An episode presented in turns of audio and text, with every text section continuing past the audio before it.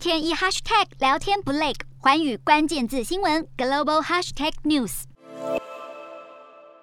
脸书创办人祖克伯二十三号遭美国华盛顿特区检察总长拉辛正式起诉，理由是他涉嫌参与决策，让英国数据分析公司剑桥分析未经用户同意搜集个资。英国的剑桥分析公司二零一八年被踢爆，在未经用户同意的情况下取得并使用脸书用户的个资，甚至利用取得的数据进行分析，影响二零一六年美国大选。检察总长拉辛表示，有证据显示，祖克伯意识到共享用户数据的潜在风险，却没有确实保护使用者的隐私。放任宽松的隐私政策，等于是默许剑桥分析取得使用者个资。拉辛早在二零一八年就起诉了当时的脸书，也就是现在的 Meta。拉辛的办公室表示，他们在涉及脸书的诉讼过程中发现大量证据，才让他们这次能成功起诉祖克伯。要让企业领导人为自己的决策负起责任。